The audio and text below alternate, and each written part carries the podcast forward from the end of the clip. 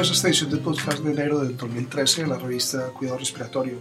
Soy el doctor Rubén Darío Restrepo, profesor de terapia respiratoria en la Universidad de Texas en San Antonio y miembro del comité editorial de la revista Cuidado Respiratorio. Este podcast, como siempre, llega a ustedes gracias a la colaboración de mi gran amigo, el kinesiólogo licenciado Gustavo Holguín, quien es jefe de kinesiología del Hospital Pediátrico Juan P. Garrahan en Buenos Aires, Argentina, terapista respiratorio certificado, fellow internacional de la Asociación Americana de Cuidado Respiratorio y presidente de nuestra Sociedad Latinoamericana de Cuidado Respiratorio. Igualmente agradezco la colaboración de nuestro amigo, el kinesiólogo licenciado Rodrigo Asmejeria, terapista respiratorio certificado de la unidad de la unidad de paciente crítico pediatría de la Universidad Católica de Chile y fellow internacional de la Asociación Americana de Cuidado Respiratorio. Esta es una temporada bastante estimulante para nuestra revista, ya que Dinke está concluyendo, concluyendo su quinto año como editor y no podemos estar más orgullosos por la nueva apariencia y el estado de la revista. Si no ha tenido noticias aún, tenemos un nuevo sitio web de Respiratory Care que es www.nsjournal.com. Espero esté de acuerdo con nosotros de lo bien que se ve la nueva página y cómo ha evolucionado con el tiempo. Comenzamos este 2013 con las presentaciones de la 50 Conferencia de Cuidados Respiratorios. En esta ocasión el tópico de oxigenoterapia fue seleccionado y que es probablemente uno de los elementos más fundamentales e importantes para los lectores de la revista. Agradecemos a John Hefner y a Richard Branson por presidir esta conferencia. Comencemos con los artículos. Nuestro primer trabajo es la historia de oxígeno y está escrito por John Hefner, copresidente de la conferencia. La historia de oxígeno desde el descubrimiento hasta la aplicación clínica en los pacientes con enfermedad pulmonar crónica representa un viaje largo y rico. En un plazo relativamente corto, los primeros investigadores no solo descubrieron el oxígeno, sino también reconocieron su importancia para la vida y su papel en la respiración. Sin embargo, la aplicación de oxígeno en la enfermedad crónica de los pulmones tardó varios siglos. En la era moderna, los fisiólogos persiguieron la naturaleza química del oxígeno y su interacción fisiológica con el metabolismo celular y el transporte de gas. Esto lo tomaron los médicos de bronce, sin embargo, para seguir al oxígeno como recurso terapéutico para los pacientes con enfermedad pulmonar crónica debido a la preocupación en el siglo XX sobre los riesgos de toxicidad de oxígeno. La aplicación de dispositivos de oxígeno ambulatorio permitió investigaciones históricas sobre los efectos a largo plazo del oxígeno continuo que estableció su seguridad y eficacia. Aunque ahora está bien establecida para los pacientes hipóxicos, quedan muchas preguntas sobre los beneficios del oxígeno de diversa gravedad y el tipo, el tipo de enfermedad pulmonar crónica. Este trabajo en particular es una historia muy bonita del oxígeno como agente terapéutico. En el transcurso de unos pocos cientos de años, esta historia fue evolucionando desde el descubrimiento de que el oxígeno era lo importante para la vida para su uso diario en el tratamiento de la enfermedad pulmonar. Hoy en día no se dan cuenta de cuán audaz fue la primera obra que persigue el oxígeno como una opción terapéutica. Este documento eh, cubre muy bien la evolución en la práctica que llevó a papel central de hoy para el oxígeno en el cuidado de los pacientes con hipoxemia. El oxígeno suplementario, necesidades durante el sueño. ¿Quién se beneficia por Owens? Los cambios fisiológicos que se producen en la ventilación con el sueño contribuyen a la desaturación de oxígeno nocturno en aquellos pacientes con enfermedad pulmonar. El oxígeno suplementario nocturno se utiliza a menudo como terapia, aunque solo existen datos convincentes para aquellos que son hipoxémicos tanto durante el sueño como en vigilia. Los ensayos en curso pueden ayudar a resolver si el oxígeno se debe utilizar en pacientes con desaturación durante el sueño. Si se utiliza, el oxígeno debe ser dosificado según sea necesario y los pacientes deben ser monitorizados para detectar hipercapnia. Debido a su prevalencia, la apnea obstructiva del sueño comúnmente se pueden solapar con enfermedad pulmonar en muchos pacientes y tienen consecuencias importantes. Los pacientes con síndrome de superposición pueden ser buenos candidatos para la ventilación invasiva durante el sueño.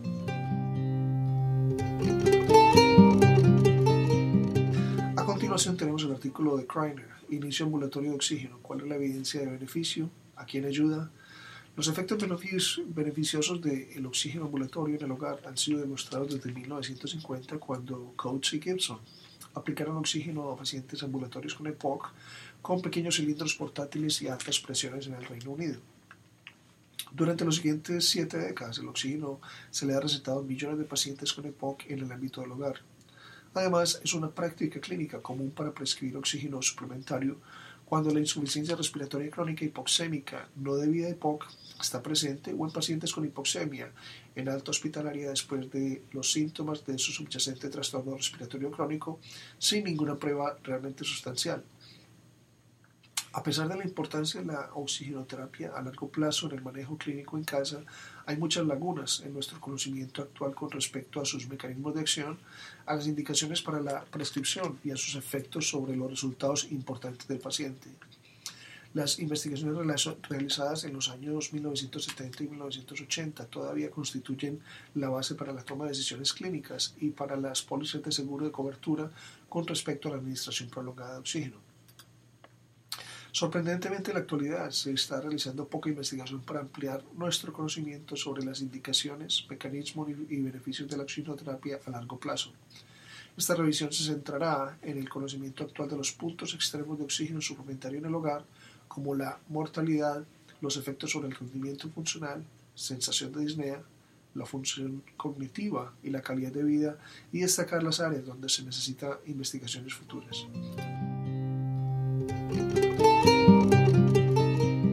Documento es opciones para equipos de oxigenoterapia domiciliaria, almacenamiento y dosificación de oxígeno en el hogar de McCoy.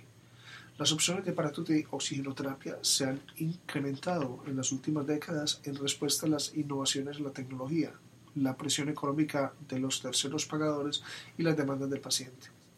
El suministro de oxígeno en el hogar ha evolucionado a partir de sistemas de gas envasados que contengan 99% de oxígeno de farmacopea en los Estados Unidos, proporcionado por suministro continuo de flujo a suministro intermitente de flujo con la entrega de los concentradores de oxígeno a menos del 99% de pureza de oxígeno. La mayoría de los artículos publicados que indican el valor de la terapia de oxígeno a largo plazo se han basado en la entrega de flujo continuo de 99% de oxígeno de farmacopea de Estados Unidos. La falta de investigación en los nuevos dispositivos hogareños de terapia de oxígeno requiere una participación más clínica del médico del terapeuta respiratorio para evaluar el rendimiento de los dispositivos de oxígeno utilizados en la casa para asegurarse de que al paciente se le proporciona oxigenación adecuada en todos los niveles de la actividad. Las nuevas normas de atención tienen que abordar la necesidad de tener titulación consistente de la oxigenoterapia a largo plazo para satisfacer las necesidades del paciente en casa en todos los niveles de la actividad.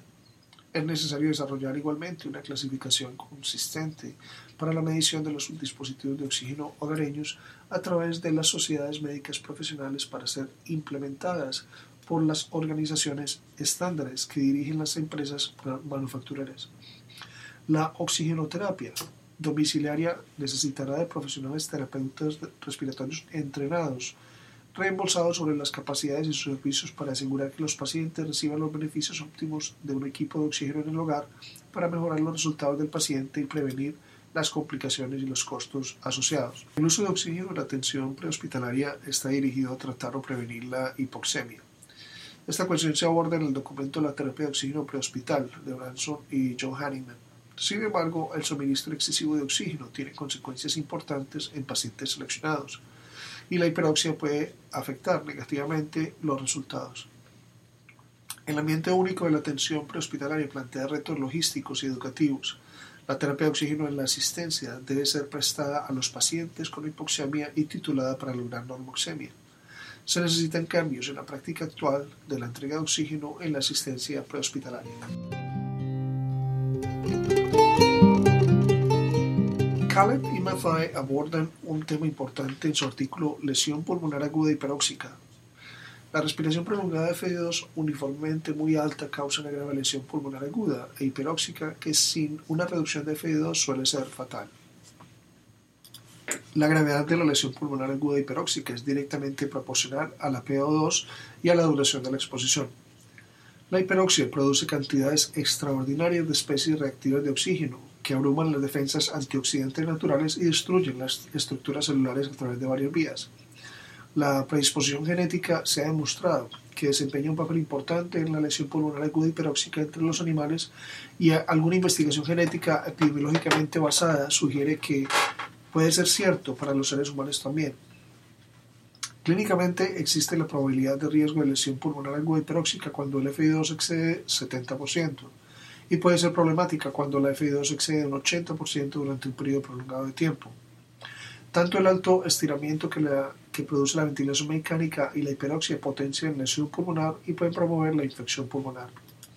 Durante la década de 1960, la confusión en cuanto a la incidencia y relevancia de la lesión pulmonar aguda hiperóxica reflejó en gran medida cuestiones tales como el control primitivo de FIO2, la ausencia de PIP y el hecho de que en el momento tanto la lesión pulmonar aguda y la lesión pulmonar inducida por la ventilación era desconocida. El advenimiento del PIP y el control preciso sobre la FIO2, así como la ventilación eh, mecánica pulmonar protectora y otras terapias ayudantes para hipoxemia grave, ha reducido en gran medida el riesgo de lesión pulmonar aguda hiperóxica para la gran mayoría de los pacientes que requieren ventilación mecánica en el siglo XXI. Sin embargo, un subconjunto de pacientes con síndrome de dificultad respiratoria agudo muy severo que requiere terapia hiperóxica está en riesgo sustancial en desarrollar, desarrollar lesión pulmonar aguda hiperóxica, por lo tanto justifica el uso de tales terapias adjuntas.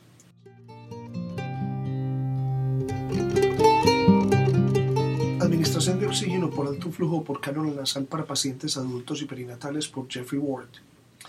La cánula nasal ha sido una interfase de uso general para proporcionar oxígeno suplementario desde su introducción en la década de 1940. Tradicionalmente ha sido clasificado como un dispositivo bajo flujo y capaz de entregar 40% de oxígeno con flujos hasta 6 litros por minuto para adultos con ventilación minuto normal. Sin embargo, hay una variabilidad considerable en el rendimiento entre los pacientes y el diseño que se traducen en una disminución exponencial en el FI2 entregada al respirar con un aumento de frecuencia. La cánula nasal también ha sido adaptada con éxito para el uso en el cuidado respiratorio perinatal y pediátrica. Los flujos son reducidos en el, rango, en el rango de 0.25 a 1 litro por minuto debido a volumen en minutos más pequeños. A principios de la década de 2000 se introdujo el alto flujo de oxígeno por canon nasal junto con sistemas de humidificación calentada para evitar el secado de la mucosa respiratoria superior asociado y aumentar la comodidad del paciente. Los flujos terapéuticos para adultos están en el rango de 15 a 40 litros por minuto. La FI2 puede ajustarse de forma independiente con mezcla de aire y de oxígeno, la cánula nasal de alto flujo ha encontrado también aplicación clínica adicional en el cuidado perinatal como sistemas de suministros con flujos superiores a 2 litros por minuto, pudiendo crear una presión de distensión similar a la CPAP nasal.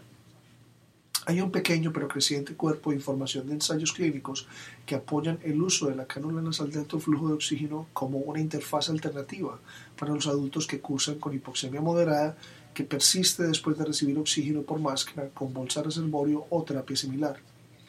Las observaciones clínicas reportan una mayor aceptación y comodidad del paciente frente a las máscaras de oxígeno. La terapia de alto flujo por cánula nasal también se ha considerado valiosa en la atención perinatal en el tratamiento del síndrome de dificultad respiratorio o el apoyo a los pacientes después de la extubación, similar al CPAP nasal. En la actualidad, la investigación basada en la evidencia del papel de la cánula nasal de alto flujo para las aplicaciones perinatales sigue siendo un poco clara. A continuación, el trabajo Soporte de la oxigenación en falla respiratoria aguda por McIntyre. Las estrategias para apoyar la oxigenación pueden causar daño sustancial por injuria pulmonar por estiramiento, toxicidad del oxígeno, riesgo transfusional y sobreestimulación cardíaca. Los objetivos tradicionales de mantener los parámetros cardiorrespiratorios cercanos a lo normal parecen ser sobresimplistas y son insensibles y no específicos para los efectos de la hipoxia en los tejidos. En virtud, de, reducir el daño iatrogénico, es concebible para el clínico estar cómodo con bajos niveles de contenido arterial, pero proveyendo las vías para monitorizar efectivamente la hipoxia tisular. Podemos aprender más sobre los mecanismos compensatorios de hipoxia, desde los fetos a los residentes en alturas máximas. También necesitamos aprender nuevas formas de monitorizar las oxigenaciones tisulares, especialmente en enfermos críticos. Últimamente los ensayos clínicos necesitarán determinar los objetivos apropiados de oxigenación para permitir hipoxemia permisiva. Control automático en bucle cerrado de la concentración de oxígeno inspirado por Clor y Bancalani. La terapia con oxígeno es extensamente usada en prematuros y adultos con, con insuficiencia respiratoria. En los prematuros el objetivo durante el control manual de la FD2 es mantener una adecuada oxigenación y minimizar la exposición a hipoxemia, hiperoxemia y oxígeno. Sin embargo, esto no es frecuentemente conseguido durante el cuidado diario, lo cual incrementa los riesgos de efectos secundarios asociados que afectan los ojos, los pulmones y el sistema nervioso central. En el adulto el objetivo primario es evitar la hipoxemia, pero los métodos convencionales de suplemento de oxígeno pueden ser insuficientes durante los periodos de alta demanda. Por otra parte, existe un interés creciente relacionado a las dosis innecesarias de altos niveles de FI2 que incrementan la exposición a hiperoxemia y el uso excesivo de oxígeno en ambientes donde los recursos son limitados. Los sistemas de control automático en bucle cerrado del FI2 han sido desarrollados para el uso en neonatos y adultos. Sin embargo, estos sistemas no han sido extendidos en la práctica diaria. Continuación el trabajo Objetivos de oxigenación tisular cerebral en injuria cerebral traumática por Martín y colegas. El manejo de pacientes con injuria cerebral aguda ha evolucionado en los últimos años debido a la introducción de nuevos dispositivos de monitorizar eh, en forma no invasiva. La habilidad de los parámetros de estos monitores, más allá que las mediciones relacionadas a la presión, han generado interés sustancial. La monitorización del oxígeno o de la oxigenación del tejido cerebral ha sido consistentemente en, brindar información pronóstica, como indicar sobre el pronóstico asociado a bajos valores de oxigenación del tejido cerebral. Más allá aún, varias manipulaciones fisiológicas, incluida el aumento de la PO2, ha sido asociado a un aumento en la oxigenación del tejido cerebral mientras que las terapias guiadas por oxigenación cerebral resultan en, mejores, en mejoras en los resultados que son rebatibles. Los estudios retrospectivos sugieren beneficio, mientras que los estudios prospectivos han mostrado un aumento de intervenciones terapéuticas que no generan cambios en los resultados. Los datos provenientes de ensayos randomizados de alta calidad son necesarios para determinar si la terapia guiada por oxigenación cerebral es beneficiosa un ensayo de oxígeno, aumento transitorio del FI2 del 60 a 100%, para evaluar la respuesta de la monitorización y descartar la presencia de malfuncionamiento técnico del equipo es una práctica aceptable.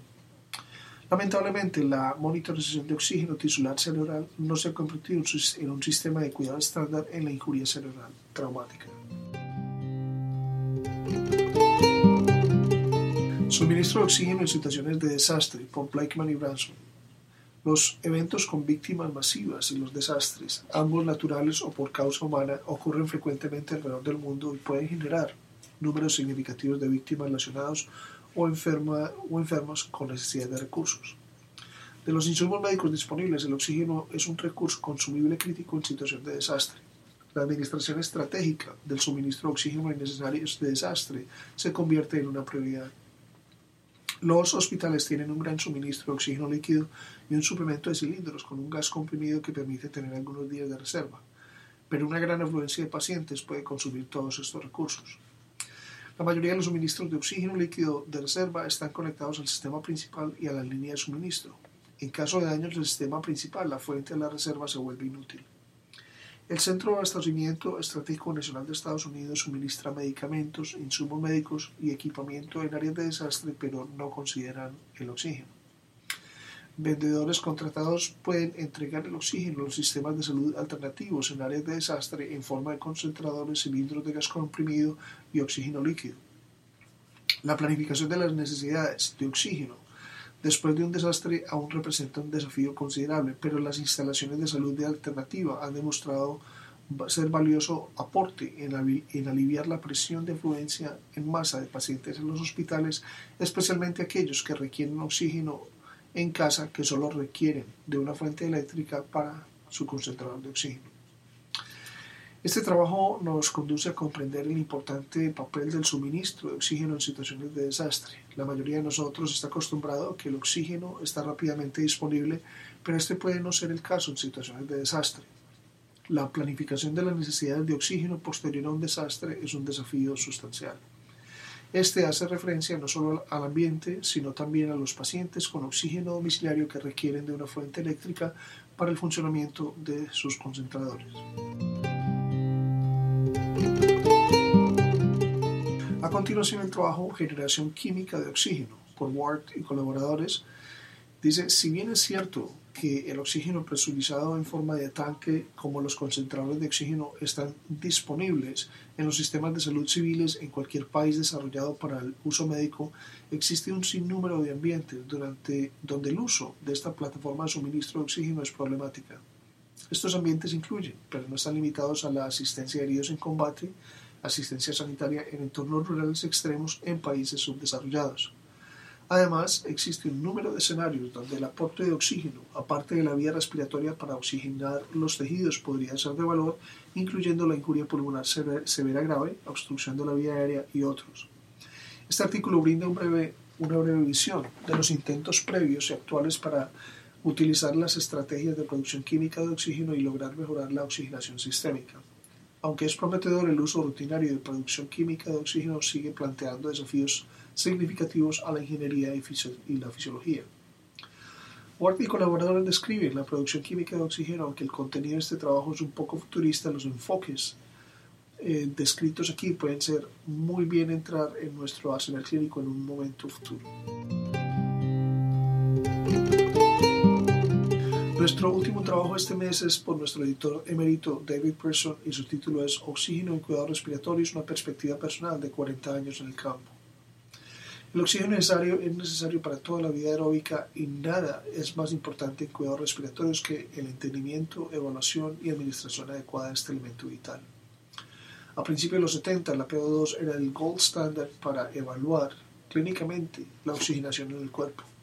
Desde los 80, la medición de la saturación de oxígeno arterial por oximetría de pulso ha sido cada vez más utilizada como un complemento, más no un reemplazo de la PA2. A pesar de la conveniencia de medir oxigenación tisular directamente, no ha emergido ningún tipo de medición práctico ni clínicamente relevante. Las dos áreas donde el oxígeno ha sido de mayor importancia en los cuidados respiratorios son la oxigenoterapia a largo plazo y el manejo de la hipoxemia con riesgo vital potencial en la insuficiencia respiratoria aguda. Que la oxigenoterapia a largo plazo mejora la sobrevida en pacientes seleccionados adecuadamente con EPOC fue demostrado por estudios multicéntricos publicados más de 30 años atrás y los criterios de selección originales aún no han sido, mejorados. La hipoxemia severa en la injuria pulmonar aguda y el síndrome de dificultad respiratoria agudo puede ser mejorada mediante la ventilación y el PIP, y en varios pacientes además por técnicas coayudantes y estrategias de soporte alternativas. Sin embargo, las últimas investigaciones no han demostrado claras mejoras en la sobrevida u otros resultados relevantes para el paciente.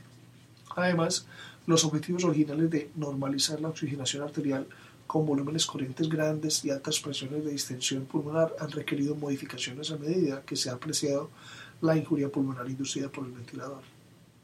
Las altas concentraciones de oxígeno inspirado podrían jugar un papel importante en dicha injuria, pero medidas agresivas para reducirlo en orden a evitar la toxicidad por oxígeno, las cuales dominaron el manejo del ventilador en las décadas previas, han sido atenuadas en, la, en el presente en la presente era de ventilación protegida pulmonar. Aunque algunas adiciones y modificaciones han surgido, mucho de lo que hemos aprendido sobre el oxígeno en cuidados respiratorios es debido al trabajo pionero de Thomas Perry más de 40 años atrás. Es bien dicho que para conocer tu futuro es conocer tu pasado. Con esto en mente, Pearson nos da una visión muy personal sobre el oxígeno en cuidados respiratorios basado en 40 años de experiencia clínica. Cualquiera con interés en esta, en esta materia disfrutará este artículo. Los esperamos el próximo mes. Para recibir el contenido tanto de esta edición de la revista como de las pasadas, visite nuestra página web www.rsjournal.com y allí podrá suscribirse para recibir los podcasts de las próximas ediciones.